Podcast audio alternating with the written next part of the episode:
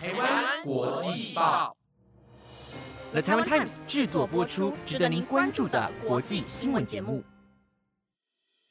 欢迎收听台湾国际报，我是怡杰，马上来关心今天六月二十七号的国际新闻重点。Hello，各位听众，晚安。今天要带您来关心的国际新闻重点有：美国二十年来首见五起本土疟疾个案通报；日本政府七月起通过韩国重回贸易优惠白色名单；联合国视察关达纳摩湾监狱人道问题；多伦多首位华裔市长、香港移民周智慧当选。以及脸书广告诈骗，菲律宾警方解救超过千人。如果您对以上的新闻感兴趣，想了解更多的新闻内容，那就跟我一起收听下去吧。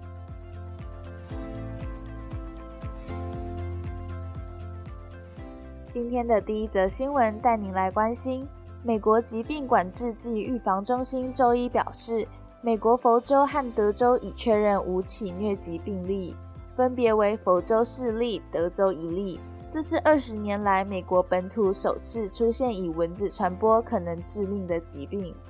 根据外媒报道，美国疾病管制暨预防中心当地时间二十六号表示，过去两个月期间，在佛州被诊断出四例、德州一例确诊疟疾。因此，紧急发布警告，提醒民众，疟疾是一种医疗紧急情况，任何有症状者皆应接受紧急评估。佛州首例疟疾个案于五月二十五号在萨拉索塔郡发现。德州官员本月二十三号表示，卡梅伦郡一名户外工作者被诊断罹患疟疾。中心还提及，不过目前美国疟疾风险仍很低。且多数确诊者为出国旅游时感染，约达百分之九十五疟疾感染者在非洲被传染。佛州政府已发布一项蚊虫媒介疾病警告，建议居民排出积水，确认家中纱窗无漏洞，并使用含有敌避的杀虫剂驱赶蚊子。此外，在有蚊子出没地区，建议穿着长袖衬衫、长裤。德州政府发布健康警告，提及。建议临床医师定期取得病患旅游史，以确认出现疟疾症状者是否曾在户外待过，或曾在疟疾活动区域被蚊子咬过。疟疾是由某种雌性蚊子所携带的五种寄生虫所引发，症状包括发烧、寒颤、头痛、肌肉疼痛和疲劳，也可能出现恶心、腹泻和呕吐。疟疾可能引发危及生命伤害，例如肾衰竭、癫痫发作和昏迷。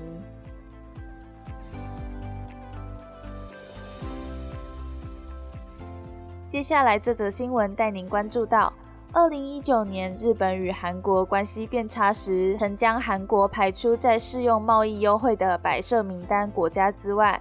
日本政府内阁会议今天通过让韩国重回白色名单的政令。预计七月实施。日本将出口国家分为四大类，依照信赖高到低，分别是 A 集团、B 集团、C 集团及 D 集团。韩国原本在 A 集团，但2019年被日本降到信赖度较低的 B 集团。信赖度较高的 A 集团也被称为白色名单国家，适用最优惠的贸易措施。日本富士新闻网今天报道。由于日本政府已确认韩国方面具备跟日本相同的出口管理水准，所以通过将韩国指定为白色名单国家的政府命令，预计六月三十号公布，七月二十一号正式施行。日本放送协会报道，随着韩国重回白色名单，可能转供军事用途而受到严格管制的工具机等品项，几乎不需申请个别出口许可。韩国将是自二零一九年八月后，时隔约四年重回白色名单。日本经济产业大臣西村康稔在内阁会议后的记者会上表示，未来将跟韩国继续进行政策对话，有关适当应应的后续框架也跟韩国达成协议。未来若发生任何问题，也会要求首尔当局加以应应。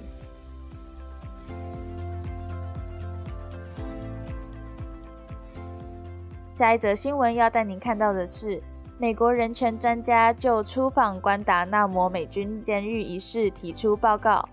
最后三十名被拘留者几乎持续受到监视、严重隔离，与家人接触也受限，待遇残忍、不人道且有辱人格。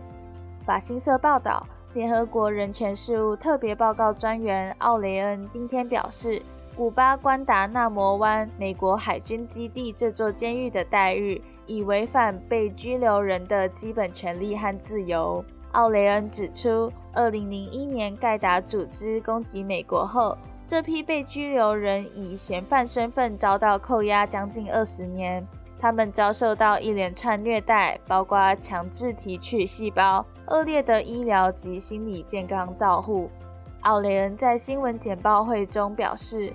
这些受拘留人也欠缺与家属接触，不论是面对面访视或是通话联系。他表示，根据他的评估，依据国际法，这类做法和疏漏整体而言构成持续残酷、不人道且有辱人格的待遇。在联合国人权专家二十年来寻求访问这座监狱后，奥雷恩今天二月率团前往关达纳摩。他在介绍该团队的报告时表示，华府尚未解决被拘留者有关最明显的侵犯人权行为，即这些人在两千年代初期遭到秘密扣押并转移或引渡到关达纳摩，且许多人在九一一恐怖攻击事件后的头几年里受到美国特务严厉折磨。这些被拘留人预定的军事审判，也因为他们在经历严刑拷打后能否获得公平正义的问题而延滞多年。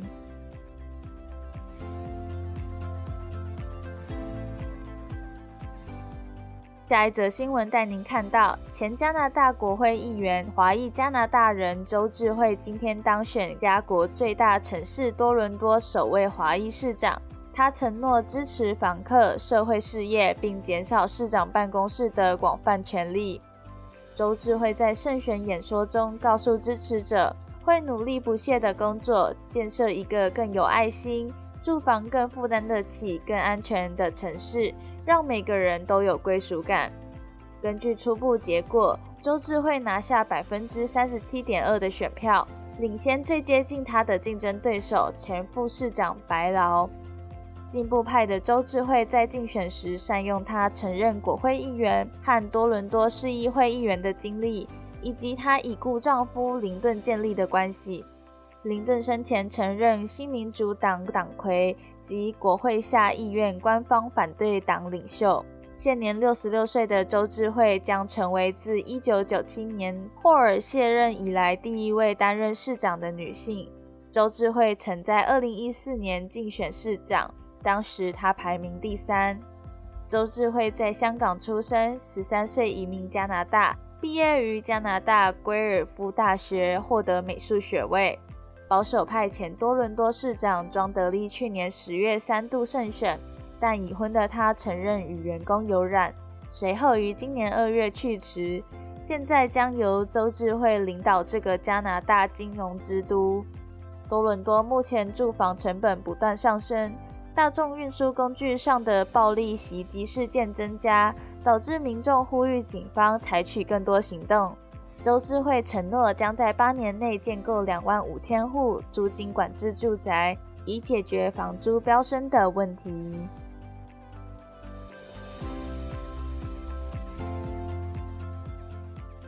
今天的最后一则新闻带您看到，菲律宾警方今天表示。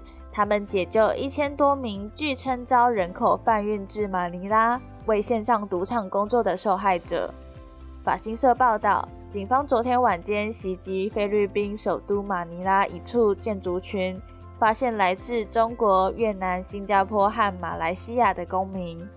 警方表示，据称受害者看到张贴在脸书的征才信息，应征到菲律宾担任线上游戏助理的职位。国际社会对亚太地区的网络诈骗事件越来越关注。这些诈骗案通常由人口贩运的受害者从事，他们被骗或被胁迫宣传非法加密货币交易。法新社记者今天在现场看到停在建筑群外的两辆警用巴士以及两辆警用货车。菲律宾国家警署反网络犯罪大队发言人沙比诺表示，这起初是一起人口贩运案件。沙比诺表示，一切都会被调查，包括这些员工是否涉入网络诈骗。菲律宾当局今年五月曾解救超过一千多名多个亚洲国家被贩运至菲律宾、遭绑票并被迫从事网络诈骗的受害者。